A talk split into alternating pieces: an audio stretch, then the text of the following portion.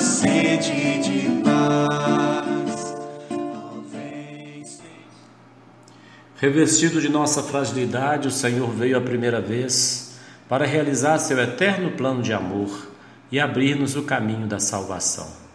Revestido da sua glória, ele virá uma segunda vez para conceder-nos em plenitude os bens que vigilantes esperamos.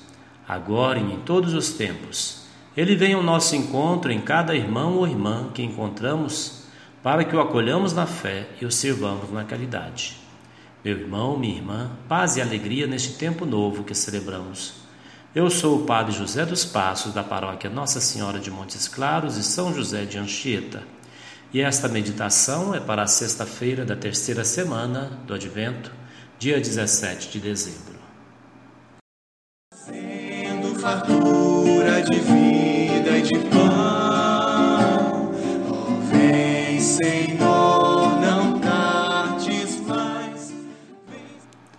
Entramos naqueles textos da liturgia ou naqueles dias em que os textos da liturgia são fixos e sempre nos apresentam esta preparação imediata para o Natal. Vemos no dia de hoje, por exemplo, o início do Evangelho de Mateus, que apresenta uma imitação das genealogias do livro do Gênesis e do livro de Crônicas. A intenção do catequista Mateus é mostrar a bênção de Deus sobre a humanidade e que de forma linear e ininterrupta alcança sua plenitude histórica no Messias Jesus. Há uma estilização da série com vistas a dar destaque a Abraão como pai dos crentes e a Davi como fundador de uma dinastia real. Ambos são beneficiários das promessas de Deus.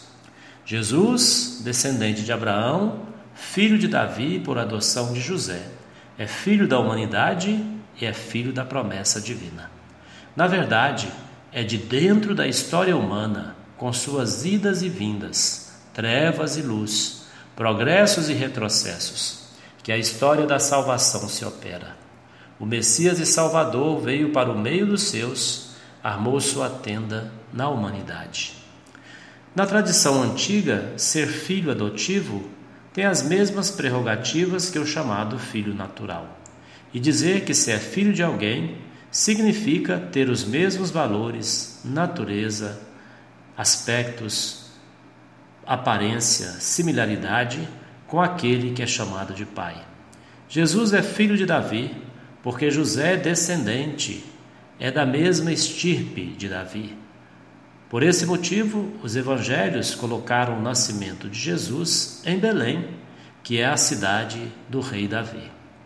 Bonito perceber que numa genealogia marcada pela masculinidade, ou seja, pelo ramo masculino, são mencionadas quatro mulheres antes de citar Maria.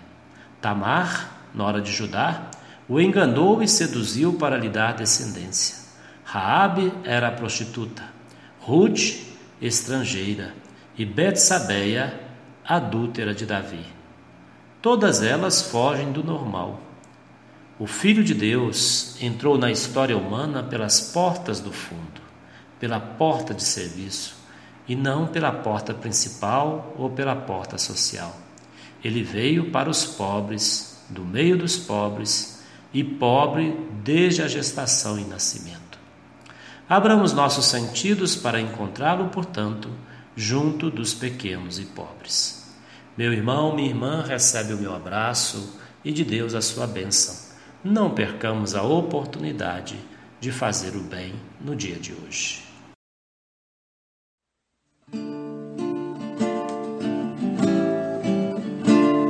Oh, vem, saciar nossa sede. de